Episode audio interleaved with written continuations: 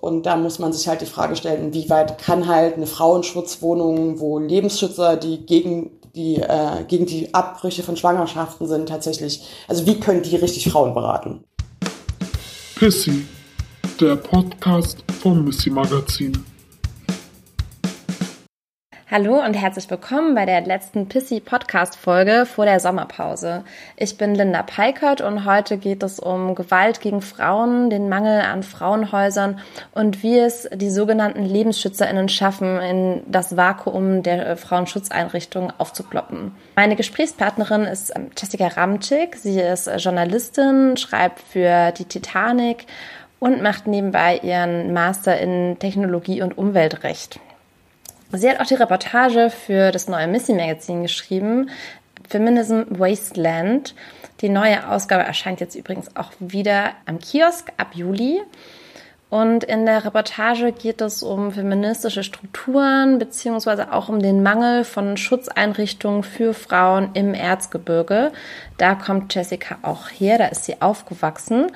Und wir reden heute über ihre Recherche und da bin ich sehr gespannt drauf. Genau, hi Jessica. Ja, hi, hi. Danke, dass ich mit euch reden darf. Ja, ich würde erstmal so ein bisschen fragen, vielleicht, wie ist es denn so im Erzgebirge? Also ich war da noch nie und bestimmt waren einige der HörerInnen auch noch nie dort. Kannst du uns da irgendwie so ein Bild von der Stimmung, von den Strukturen vielleicht geben?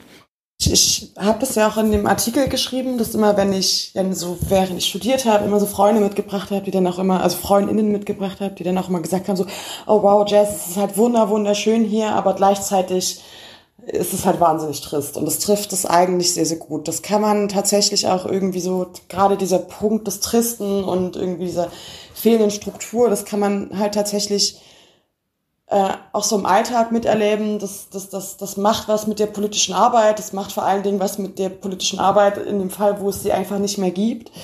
Ähm, das zeigt sich halt einfach in dem, in dem ganzen Landkreis äh, sehr, sehr krass, das, was halt irgendwie so eine fehlende linke Politik und eine fehlende feministische Perspektive halt auch mit dem Alltag von Menschen macht. Und das sieht man halt an den krassen Fällen von häuslicher Gewalt, die tatsächlich auch nicht we wahnsinnig wenige sind als in den sächsischen Großstädten. Also es sind halt immer noch fast 500 Fälle. Und das, obwohl halt irgendwie das Erzgebirge tatsächlich auch gar nicht so dicht besiedelt ist und die Leute natürlich auch irgendwie so Angst haben, irgendwie sich an die Polizei zu wenden. Und wenn ich irgendwie daran zurückdenke, wie was so meine ganzen InterviewpartnerInnen gesagt haben, dann äh, tauchte der einen Satz sehr, sehr häufig auf und der war immer, das Erzgebirge ist anders. Und das sieht man tatsächlich auch irgendwie, wenn man sich so Großstädte anguckt, so im Vergleich zu Berlin oder Leipzig oder auch Chemnitz tatsächlich, dass halt die AfD halt wahnsinnig viel Erfolg hat in allen äh, Wahlkreisen des Erzgebirges, beziehungsweise im großen Wahlkreis Erzgebirges die AfD durch die Bank über 30 Prozent gekommen als es die AfD noch nicht gab, war die CDU bei über 65 Prozent. So linke Parteien sind da irgendwie so zwischen zwei und äh, zehn Prozent. Die Linke tatsächlich irgendwie noch am stärksten. Und ansonsten, ich könnte jetzt irgendwie so einen ganz langen Monolog über so ganz schlimmes Traditionsbewusstsein im Erzgebirge halten. So die, es wird ja tatsächlich auch diesem Marketing-Gag des, des Weihnachtslandes hinterhergerannt, die Region, wo es noch schneit, wo Leute ganz, ganz traditionsbewusst sind eben aber auch die Region, wo es halt einen riesigen Haufen evangelikaler Christen gibt, die da seit Jahren sehr, sehr krasse fundamentalistische Politik machen und sehr, sehr pietistisch unterwegs sind. Also du meinst, es fehlen dort die politischen, feministischen Strukturen. Wie kann man sich das jetzt vorstellen? Also gibt es da wirklich gar nichts in die Richtung Empowerment oder wäre zumindest Platz für solche feministischen Strukturen dort im, im Erzgebirge oder, oder tut sich da jetzt vielleicht auch so ein bisschen was? Also in vielen Gebieten habe ich so das Gefühl, ist gerade so ein bisschen so ein Umbruch auch durch, die ganzen, durch den ganzen Netzaktivismus, sich dann auch in, in abgelegeneren Orten vielleicht mehr, mehr tut. Ähm, ich glaube, dass das irgendwie seit letzten, so in den letzten drei Jahren, als es dann auch irgendwie so so eine Petition für ein Frauenhaus gab. Darum geht es ja auch in meinem Text, dass es kein Frauenhaus gibt, beziehungsweise so kein richtiges gibt. Es gab dann halt, wie gesagt, diese Petition, die dann auch von 1600 Leuten unterschrieben wurde. Ähm, da war, glaube ich, das ist so der erste Moment im Erzgebirge, wo ich mich wirklich an so feministisches Engagement erinnern konnte. Es gab, glaube ich, immer mal wieder ein einen Vortrag rund um die Frauenhaussache und es gibt halt auch irgendwie so feministisches Engagement, von was von außen kommt, beispielsweise so das Pro-Choice-Bündnis aus Leipzig, was sich ja irgendwie so gegen so einen Fundimarsch da wendet. Die gibt's halt und es gibt da tatsächlich so eine SPD-Landtagsabgeordnete, Simone Lang, die da irgendwie so sehr, sehr krass hinterher ist, was so Frauenrechte angeht und was auch irgendwie so die Schaffung von so Frauenschutzeinrichtungen angeht. Aber dass es wirklich so linke Strukturen gibt, die ähm, auch so nachhaltig feministische Politik machen oder beispielsweise auch nur feministische Politik machen, das gibt's nicht, nein. Also wenn es dort kein Frauenhaus gibt, sondern eben nur diese Schutzwohnungen, so wie funktioniert das? Ist das dann zumindest irgendwie gut strukturiert oder wie würdest du das so einschätzen? Na, es gibt tatsächlich ähm, zwei Frauenschutzwohnungen, die aber auch erst ähm, seit jetzt mittlerweile einem halben Jahr man ist da zwar der Meinung, dass so ein dezentrales Konzept für das Erzgebirge passender wäre, weil Frauenschutzwohnungen sollen ja auch nicht offensichtlich da irgendwie so äh, auf der Straße rumliegen. Man, die sollen ja auch irgendwie einen, einen gewissen Schutz bieten, indem sie halt einfach geheim sind. Ein zentrales Frauenhaus hätte diesen Schutz angeblich nicht geboten. Das sehen sehr viele anders. Das sieht der Landesfrauenrat Sachsen auch anders. Ähm, aber das ist zumindest ein Konzept, was es jetzt irgendwie seit kurzem gibt, dass es da irgendwie so zwei Frauenschutzwohnungen gibt, die jeweils irgendwie Plätze für zwei Frauen und zwei bis drei Kinder bieten. Ja, das ist ja irgendwie ganz schön krass, weil ähm, das ja der größte Landkreis ist in Sachsen. Also das, ähm, dieser Erz Erzgebirgskreis, oder? So mit 340.000 EinwohnerInnen habe ich mal so ja. nachgeschaut. Also und ja. reicht dann so diese Kapazität von diesen zwei Wohnungen?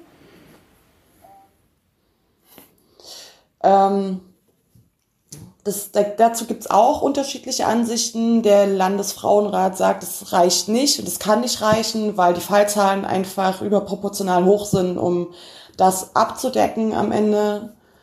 Andererseits behaupten jetzt Leute, die die Frauenhauswohnung, also diese Frauenschutzwohnung betreiben und der Landkreis selbst, also die CDU-Landräte sagen halt, es würde reichen, äh, wenn man an der Stelle, und dazu würde ich tendieren, so feministischen Organisationen beziehungsweise feministischen Strukturen vertraut, dann muss man eigentlich klar sagen, das kann hinten und vorne nicht reichen. Ja, eigentlich sollte ja gerade beim Thema Frauenschutzstrukturen auch feministische Gruppen gehört werden, anstatt dass die alten weißen CDU-Männer ähm, darüber entscheiden. Kannst du vielleicht so ein bisschen erklären, wie diese zwei Frauenschutzwohnungen organisiert sind? Naja, es ist halt, das ist halt auch genau der Knackpunkt. Einerseits ist es halt eine dezentrale Organisierung, so dass ähm, das halt mit wahnsinnig viel Aufwand für die Betroffenen verbunden ist. Dieses Anrufen, dann irgendwie teilweise auch in eine Wohnung fahren, die sehr, sehr weit weg ist. Ähm, teilweise dann auch keinen Platz bekommen.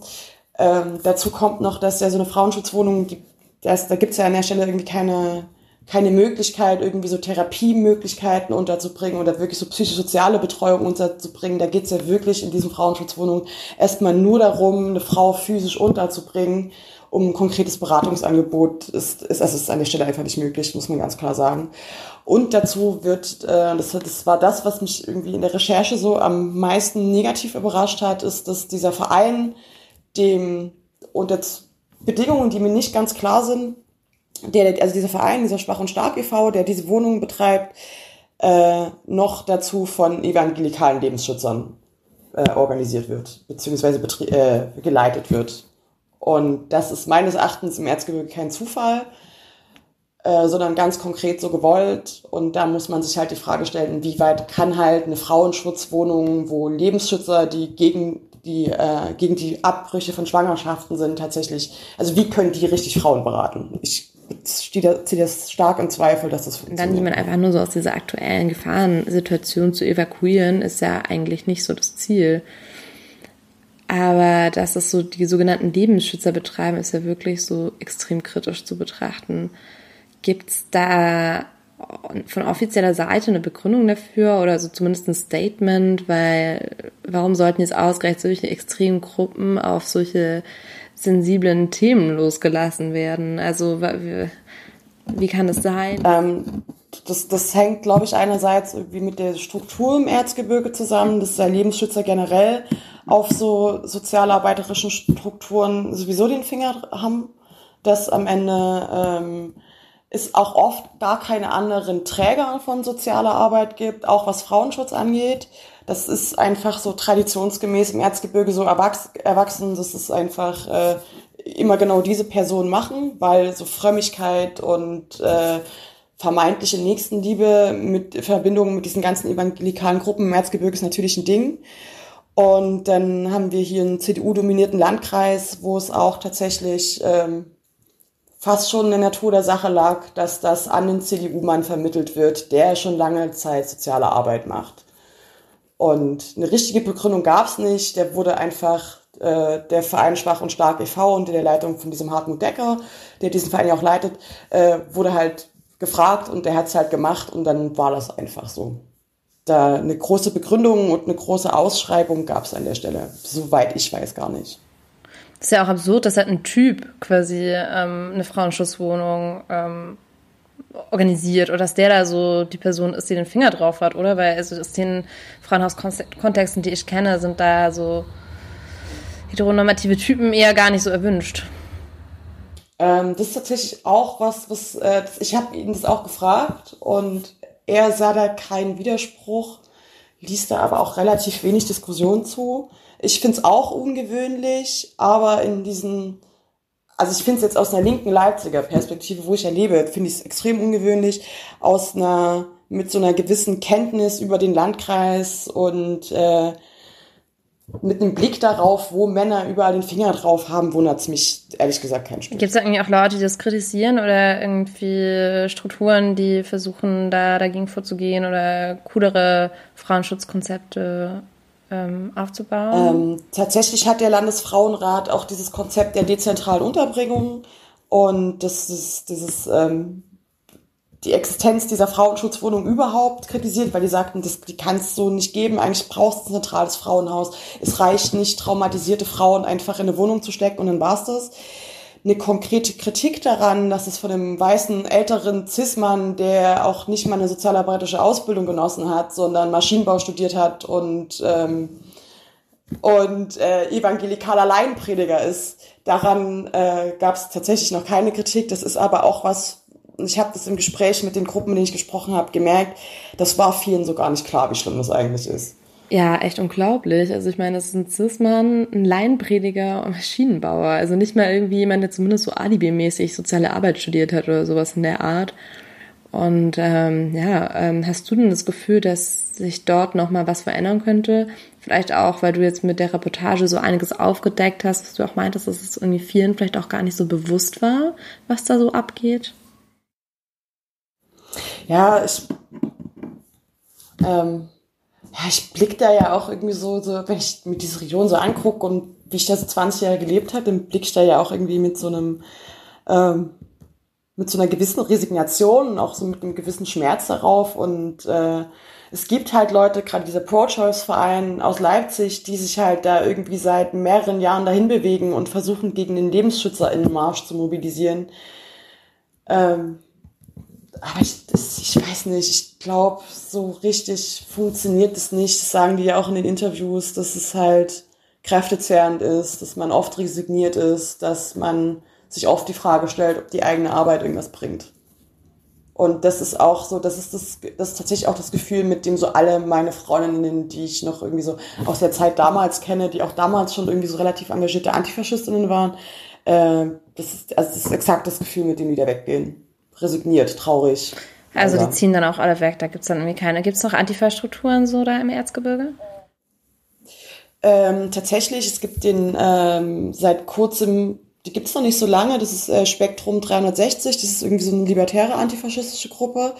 Die machen meines Erachtens auch sehr gute Antifa-Recherchearbeit und dann gibt's noch äh, den Agenda Alternativ e.V., die organisieren so alljährlich in Markersbach, beziehungsweise vorher noch in Schwarzenberg, so ein antifaschistisches Festival, wo es auch dann so Vorträge gibt. Die machen auch aktiv Bildungsarbeit. Da merkt man aber auch so, dass die Leute tatsächlich gerade Spektrum so an ihre Grenzen stoßen mhm. einfach. Also man, es, es gibt ja auch irgendwie so da in der Politik wahnsinnig viel Gegenwind. Da war ein linkes Festival zu politisch für eine öffentliche Bühne, für, ein, für, ein, für, ein, für, ein, für, eine Veranstaltung in einem Park es durfte dann, es war alles zu links, deswegen durfte man nicht, durfte man am Ende da die Veranstaltung nicht durchführen. Es wurden dann so keine Ausweichangebote richtig geschaffen. Also es ist tatsächlich auch, es ist ja nicht bloß das Fehlen der Strukturen, es ist tatsächlich auch ähm, das, was den Strukturen da in den Weg geschmissen wird in Stein. Ja, dass die dann gar nicht so willkommen sind, oder? Ja. Im Erzgebirge ist ja immer diese bekannte Demo von den äh, sogenannten LebensschützerInnen, also dieser Schweigemarsch für das Leben, von dem hast du ja gerade auch schon mal erzählt. Geht dann da dieser Leiter von den Frauenschutzwohnungen auch zu solchen Veranstaltungen? Dazu muss man so ein bisschen gucken, was er sagt und was tatsächlich, was man im Internet findet. Er ist Mitglied bei den Lebensschützern, das schon seit Jahren. Seine Frau war teilweise auch ähm, Vorsitzende des Vereins, also dieses Christdemokraten für das Lebenserzgebirge. Das waren die, die jahrelang bis 2000, von 2007 bis 2016 diesen Marsch organisiert haben. Ähm, und er selbst sagt ja auch an den, in den Interviews, äh, er darf, Abtreibungen sollen nicht sein. Er spricht da irgendwie von der Versündigung der Frau und dass aber trotzdem allen geholfen werden soll. Das ist eine super ambivalente, zweischneidige Geschichte. Ähm, am Ende muss man einfach sagen, dass äh, seine Frau da ganz doll mit drin hing, sein Sohn auch noch mal in so einem, äh, in so einem Lebensschützerverein, in diesem Caleb-Verein mit rumhängt. Da passiert nichts zufällig tatsächlich. Ähm, was er dann andererseits aber sagt, ist, dass er natürlich als äh, sozialer, als Person in sozialarbeiterischer Tätigkeit eine gewisse Neutralität bewahren muss, dass er auch Frauen zu Abtreibungen gefahren hätte. Spricht aber auch gleichzeitig davon, dass es halt äh, der Situation der Frau angemessen sein muss, wenn man ihn darauf anspricht, ob es dann halt nach den individuellen Wünschen der Frau geht, dann ist, ginge das schon für ihn nicht mehr klar. Man merkt einfach, dass es da schon wahrscheinlich eine gewisse Einflussnahme auf schwangere Frauen gibt. Wenn du dort aufgewachsen bist, also deinem Erzgebirge, warst du denn schon mal bei der Gegendemo? Was geht denn da so ab bei diesem Schweigemarsch für das Leben? Kannst du das vielleicht so ein bisschen beschreiben oder so? Ähm, tatsächlich schon viermal. Also ich meine, von Leipzig ist es nicht weit, meine Eltern wohnen in der Nähe, deswegen liegt es irgendwie in der Natur der Sache und weil das Thema mir am Herzen liegt. Ähm, ja, man sieht da halt so ein schönes Erzgebirgsstädtchen mit einem, mit einem schönen Ortskern und äh, die Leute sind auch so ein bisschen Aufruhr da, weil es ist halt tatsächlich auch bloß einmal im Jahr so richtig was los, neben dem Weihnachtsmarkt. Und dann sieht man da so 400 bis 700 LebensschützerInnen, die dann irgendwie als Zeichen, als Symbol für die getöteten Kinder ähm, so leere Kinderwagen und leere Rollstühle vor sich herschieben die tatsächlich auch, ist ein sehr, sehr stiller Marsch, die dann auch sehr viel Plakate hochhalten, so mit diesen Schreckensszenarien der, der toten Embryos und diesen furchtbar schlecht gemachten Photoshop-Geschichten. Und daneben halt tatsächlich auch ein, meistens ein sehr, sehr großer Protest mit immer so ein, über 1000 Leuten.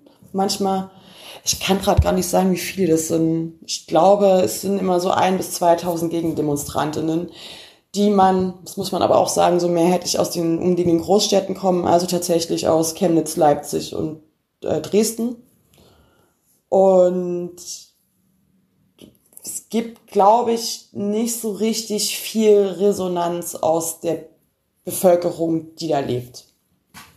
Das, das ist tatsächlich auch irgendwie das, was ProChoice sagt, dass man sehr, sehr viel Infrastruktur dahin kann muss und dass das die Bereitschaft zur Vernetzung abgesehen von den existierenden Antifa-Strukturen, die ich ja vorhin schon besprochen habe, äh, gar nicht so hoch ist. Ja, aber wie ist es dann dort so? Also interessiert es auch einfach ganz viele Leute nicht oder sind die dann halt schon. Also ich war, also ich war zum Beispiel ähm, hier in, in Argentinien öfters mal und habe da in Buenos Aires so diese ganzen ähm, Demos für kostenlose, sichere ähm, Abtreibung äh, mitbekommen und ich hatte so das Gefühl, in Buenos Aires oder in Argentinien insgesamt hatte irgendwie jede Person irgendeine Meinung dazu und die war so richtig stark. Also es gab irgendwie so niemand, der so ein, der so wie so ein ja. Neutrum da irgendwie dachte, ja, juckt mich nicht. Wie hast du da so das Gefühl? Wie ist das dort so? Ich glaube, dass es ähm, nicht das Bedürfnis gibt, sich mit irgendjemandem zu solidarisieren. Also wer solidarisch mit diesem Lebensschützerinnenmarsch ist, der geht mhm. ja hin. Aber ich glaube nicht, dass das ich glaube nicht, dass das Thema so hart polarisiert. Ich glaube eher, es ist so das Auftreten von den Linken, was so polarisiert, weil man, oder von den Feministinnen, was so polarisiert, weil man solche Leute und deren ganzen Habitus da einfach nicht so oft sieht. Aber dass es jetzt so tatsächlich irgendwie so starke Meinungen aus der Bevölkerung dazu gibt, das glaube ich ehrlich gesagt auch nicht. Das ist so eine, das ist so eine Region, das ist, da ist vielen Leuten sehr, sehr viel hm, egal. Okay. Wenn den Leuten vieles egal ist, es gibt ja so 350 Frauenhäuser insgesamt in Deutschland und ähm, die sind ja normalerweise immer sehr stark belegt. Ähm, wie ist denn das dann im Erzgebirge? Werden diese Schutzräume angenommen? Werden die genutzt? Sind die so ausgelastet oder ähm, werden, also wird das Angebot auch gar nicht so, wird da gar nicht so drauf zurückgegriffen? Ähm, tatsächlich ist sind gerade sind die voll, also gerade ist der Stand von vier Wochen, gerade sind sie voll ausgelastet. Ähm, die werden also genutzt. Man sagt auch, äh, also der Betreiberverein, beziehungsweise der Verein, der da irgendwie so hauptsächlich sozialarbeiterisch tätig ist, sagt, dass, dass, dass auch jederzeit neue Wohnungen geschaffen werden könnten. Warum das nicht passiert ist, kann ich nicht genau sagen. Ähm, warum die nicht genutzt werden, erklären sich ganz viele Leute damit wieder mit diesem Satz, das Erzgebirge sei so anders. Es gibt halt wohl sehr große Hemmschwellen, sehr große Scham, sehr große Angst tatsächlich in diese Schutzeinrichtungen zu gehen. Die sind auch nicht so leicht zu erreichen. Man muss halt das Erzgebirge wirklich als strukturschwache Region sehen, auch mit einem sehr, sehr schwachen ÖPNV, einer sehr schwachen Infrastruktur. Es ist nicht so leicht dahin zu kommen. Wenn es bloß in diesen Kleinstfamilien ja bloß so ein Familienauto gibt, dann fährt man nicht nachts an einem Dienstag 23 Uhr ins Frauenhaus. Äh, und dann kommt das, was ich schon angesprochen habe, was dieser Herr Decker als persönliche Gründe bezeichnet. Meines Erachtens sind es aber keine persönlichen Gründe. Das hat was mit der Gesellschaftsstruktur und deren Moralvorstellungen zu tun, nämlich man macht sowas nicht, man geht nicht ins Frauenhaus, man ist nicht die Nestbeschmutzerin, man will unbedingt vermeiden, dieser sozialen Stigmatisierung aus dem Weg zu gehen, dass die Nachbarn, die Freundinnen, die Kollegen, die Familie redet. Also ich glaube, dass es diesen Bedarf an tatsächlichen Wohnungen gibt und dass es einfach aber sehr viele persönliche, emotionale und strukturelle Hemmnisse gibt, da als betroffene Frau in eine Frauenschutzwohnung zu gehen. Also es ist auch so ein bisschen so, jeder kennt jeden und dann wird halt schnell gequatscht. Ja, so total, total, ja. Unangenehm. Hast du dann, hast du dann irgendwie eine Frau getroffen oder hast du eine Frau irgendwie gefunden, die Lust hatte, mit dir darüber zu sprechen, ähm, die betroffen war, die vielleicht Schutz gesucht hat in, in so einer Wohnung? Ähm, ich habe da, das war, war ja auch irgendwie der ursprüngliche Gedanke des Artikels, dass ich eher mit Betroffenen und mit Aktivistinnen spreche, als tatsächlich mit Parteien und der Polizei. Äh, und es war am Ende auch gar nicht so leicht, weil niemand so richtig mit mir reden wollte. Dann will man aber auch irgendwie diese Frauen, beziehungsweise die generell die Betroffenen nicht unter Druck setzen. Und deswegen habe ich es auch sehr früh wieder aufgegeben, da ähm, äh, so hart auf die Suche zu gehen, weil in diesen Wohnungen, so wie sie funktionieren, tatsächlich irgendwie so akut traumatisierte Frauen sitzen. Und die jetzt danach zu fragen, so hey, wie geht's denn gerade, was denn los? Ist, fand ich von außen irgendwie sehr, sehr problematisch. Ich glaube, dass es aber auch nochmal ungleich schwerer ist, mit da mit betroffenen Frauen irgendwie ein transparentes Gespräch zu führen, als es andererorts wäre. Ich glaube, in Leipzig wäre das besser gegangen. Mhm. Warum? Also auch, weil die Leute einfach Angst haben, irgendwie, dass die Nachbarn das mitbekommen? Mhm, ich glaube, es hängt einerseits auch irgendwie damit zusammen, dass man ja irgendwie in der Einrichtung auch die Frauen irgendwie so schützen will, die da sind und die da so auch so einen Ort brauchen, um so Ruhe zu haben. Und äh, das ist auch, glaube ich, irgendwie so ein, ja, so ein gewisses Misstrauen gegenüber Personen gibt, wahrscheinlich auch gegenüber so einer Journalistin, die da frisch aus Leipzig kommt. Ähm, Groß und Ganzen würde ich sagen, dass es schon Angst ist. Ja, das ja. ist ja auch irgendwie verständlich, vor allem wenn es nicht mal die Möglichkeit gibt, das Erlebte aufzuarbeiten, ähm, sondern man quasi dann direkt mit einer, mit einer Journalistin drüber sprechen würde, obwohl man vielleicht gerade gar nicht richtig aufgefangen wird.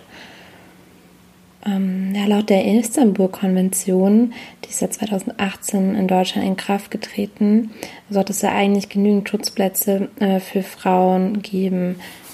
Also wenn man sich jetzt mal den Landkreis Erzgebirge anschaut, dann wohnen da ja, haben wir vorhin schon mal drüber geredet, 340.000 ähm, Menschen und äh, es sollte normalerweise ein Frauenschutzplatz pro 10.000 EinwohnerInnen geben.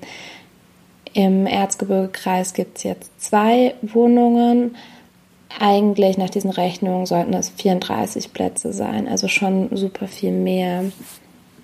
Also das ist halt dann auch oft so, dass es gerade in ländlicheren Gebieten äh, nicht ausreichend Strukturen, äh, Schutzstrukturen gibt.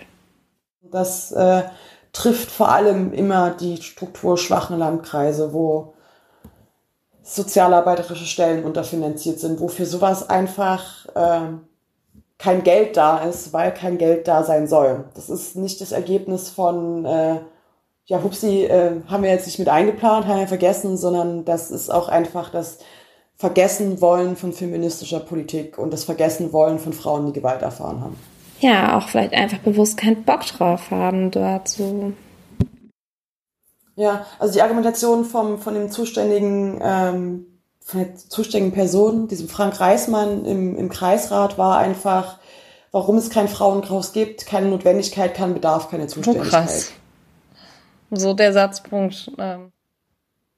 Ja, das war tatsächlich, das hat er auch wirklich tatsächlich so in aller Kürze gesagt. Das ist auch das, was mir in den Interviews so am meisten entgegenkam. So war mal die erste Frage, warum gibt es keine Frauenschutzwohnung?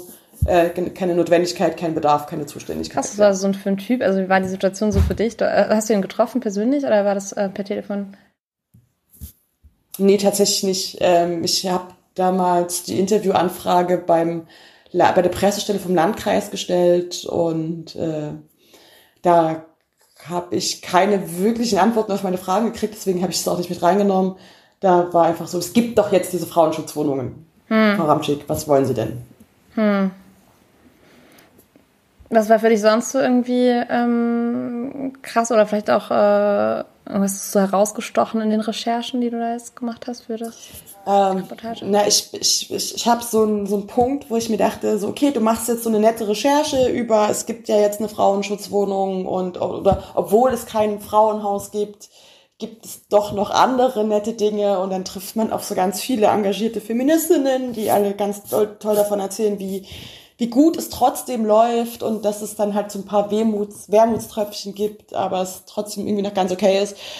Und am Ende habe ich dann irgendwie so angefangen, so ein Wespennest von gut vernetzten LebensschützerInnen rumzustochern. Also es ist ja nicht bloß dieser, äh, dieser Verein, dieser Christdemokraten für das Leben im Erzgebirge, die sind ja auch bundesweit organisiert, die haben ja auch Bundestagsabgeordnete, die lange aktiv waren, sondern ja auch irgendwie so, als dann so ein Bewusstsein aufkam, wie, wie die vernetzt sind. Und dass es halt noch diesen Kaleb e.V. gibt und der Sohn des Herrn Decker, der diesen das die Frauenschutzwohnung betreibt, ist ganz zufällig, wohnt er in Chemnitz in so einem, in so einer Wohnung vom Kaleb e.V. Ähm, der, ähm, seine Frau war als Lebensschützerin Gleichstellungsbeauftragte im Landkreis Erzgebirge, was mich völlig fassungslos gemacht hat. Äh, dann zufällig war auch eine Mitarbeiterin aus dem Schwachem Stark e.V. auch noch im Kaleb e.V. Dazu muss man so ein bisschen wissen, wer der Kaleb e.V. ist. Das ist so ein Verein, der wirklich nichts anderes macht als Lebensschutz. Die stellen sich so hin und sagen, dass sie halt so ein, so ein Mutter- und Schwangeren-Schutzding machen. Und da geht's erstmal irgendwie so um Kleiderspenden verteilen, um Wohnungen organisieren. Klingt erstmal alles ganz nett, ist es aber nicht. Geht um fam konservatives Familienbild, geht um krass cis heteronormative Ehen, geht darum, Frauen des Ehebruchs zu beschuldigen, geht darum, ähm, am Ende Lügen über die Pille zu verbreiten. Ja. genau, und der, der, der Sohn von dem Herrn Decker ist Webmaster in dem e.V. Das ist ja alles nicht zufällig und ich habe das dann so nach und nach aufgedeckt. Dann habe ich mir nochmal angeguckt, wer denn jetzt diesen Lebensschützermarsch organisiert, ist nämlich nicht mehr der CDL selbst, sondern das macht jetzt der Lebensschutz Sachsen e.V., Pro-Choice stellt die Theorie auf, ich halte die auch für stichhaltig. Warum macht es jetzt der Lebensschutz Sachsen e.V.? Weil man so ein bisschen von der CDU wegkommen wollte. Die CDU war einem einfach nicht mehr konservativ genug. Man wollte sich die AfD ins Boot holen. Hat an der Stelle einfach so dieses Christdemokraten aus dem Namen gestrichen, macht das jetzt mit dem Lebens, macht das jetzt unter dem Namen Lebensschutz. Tatsächlich hängen da mittlerweile auch richtig viele AfDler mit drin. Auch so Leute, die als Webmaster Seiten betreiben wie Moschee Nein Danke oder Nein zum Impfen oder äh, Film zum Islam, alles so islamophober Kack tatsächlich.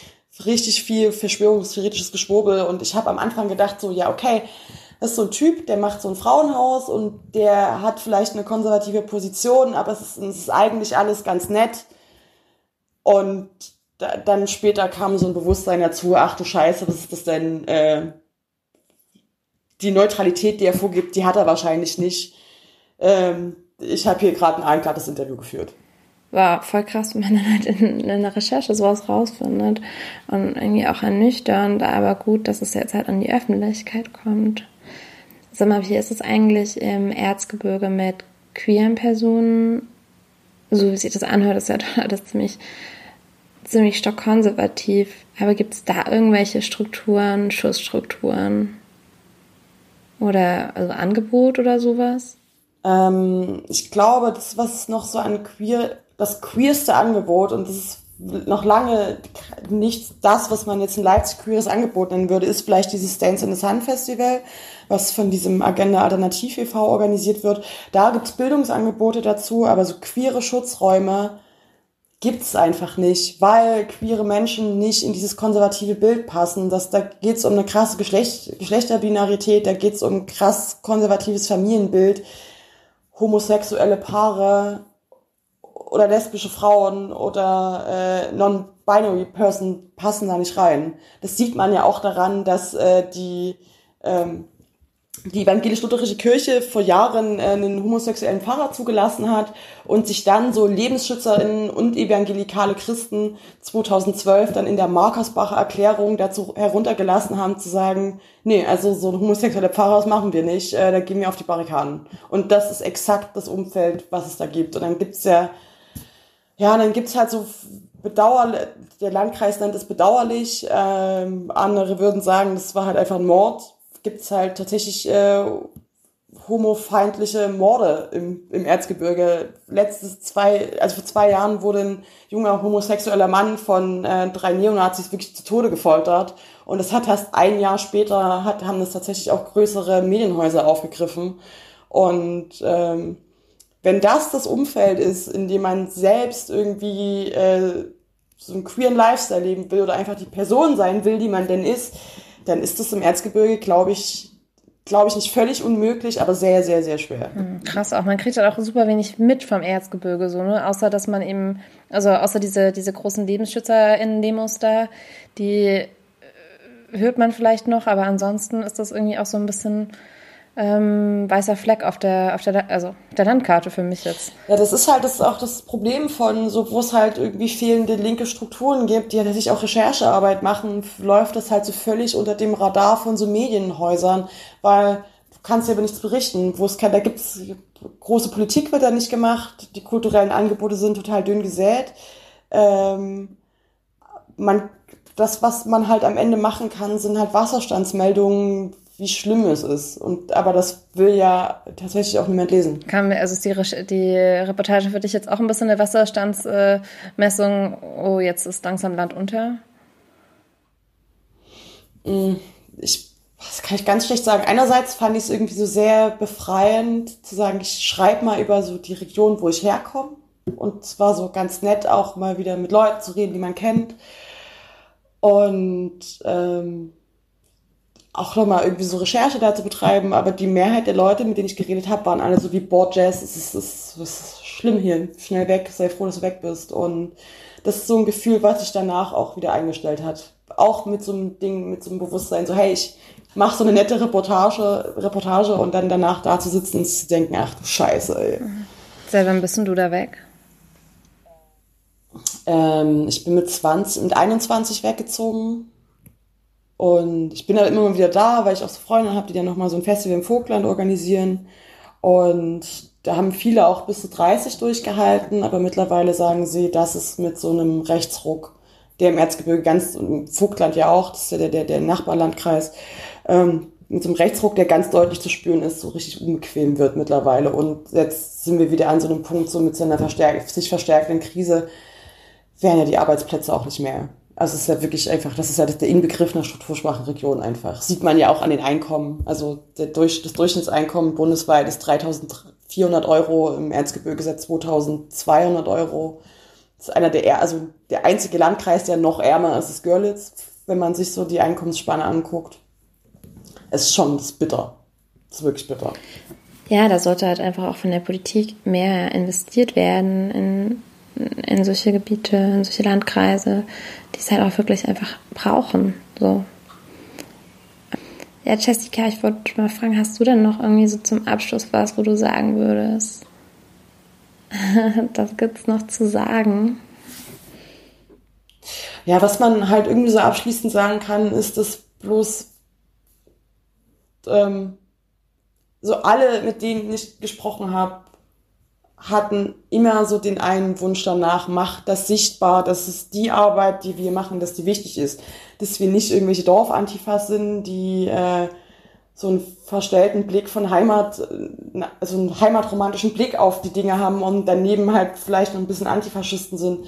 Tut nicht so, als sei unsere Arbeit irgendwie unsichtbar äh, und fahrt halt, wenn wieder mal irgendein PD-Arsch eine Demo macht, äh, kommt halt von Leipzig her. Und seid halt nicht nur Feuerwehr, sondern macht halt wirklich mit uns Politik und vernetzt euch mit uns.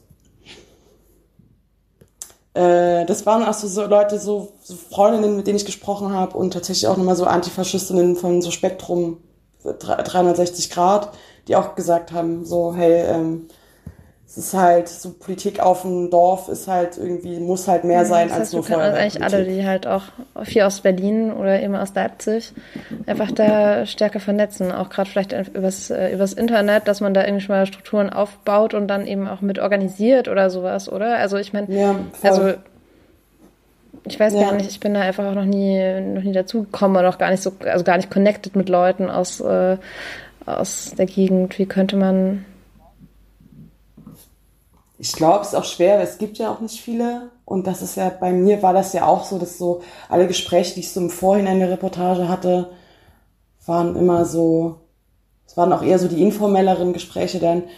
Äh, da wurde einfach gesagt, so, es ist super schwer, sich zu vernetzen, weil man kennt ja die Leute nicht. Man selber hat auch wenig Kapazitäten, jetzt auf andere zuzugehen. Das läuft dann halt einfach, also es ist ja oft so, dass es dann einfach unter dem Radar laufen muss, weil von keiner Seite her so richtig Kapazitäten da sind, sich mit anderen so auf dem Land und im, im deutschen Hinterland irgendwie zu solidarisieren. Ich finde es auch nachvollziehbar. Ich finde auch nachvollziehbar, warum man da nicht mehr hin will. Ähm, wichtig bleibt es Aber hast du vielleicht irgendwie ähm, also Vorschläge, wie man das äh, optimieren kann, wie man da irgendwie sich cooler vernetzen kann und so, äh, cooler gegenseitig auch supporten kann? Wenn man da vielleicht auch in Kontakt tritt miteinander? Ich will mir da gerade, will mir da gar nicht so eine große Idee anmaßen, weil ich, glaube ich, die auch selber nicht so richtig habe, wer ich, ähm, ich bin ja selber im Erzgebirge nicht mehr so richtig aktiv, also ich mache ja keine Politik. Das habe ich mit so 22, 23 noch gemacht. Deswegen will ich mir gerade gar keine richtigen Ideen anmaßen. So, das kann man, glaube ich, dadurch erledigen, dass man vielleicht die Strukturen mal anschreibt und die Strukturen spricht. Aber jetzt so die, die große bahnbrechende Idee will ich dazu gar nicht raushauen jetzt, mhm. glaube ich. Ja, verstehe ich auch voll. Ja, dann können wir vielleicht einfach aware sein, dass es eben feministische und antifaschistische Gruppierungen gerade in so strukturärmeren Gebiete auch auf unsere Unterstützung angewiesen sind. Und dass es halt endlich verdammt nochmal mehr Frauenschutzplätze in Deutschland geben sollte und dass das eben auch ein Thema ist, das irgendwie gesamtgesellschaftlich ähm, mehr besprochen werden sollte, weil ich meine, das betrifft ja auch alle. Okay, danke schön. Es war voll schön mit dir zu reden. Danke. Sehr gern. Pissy, der Podcast vom Missy Magazin.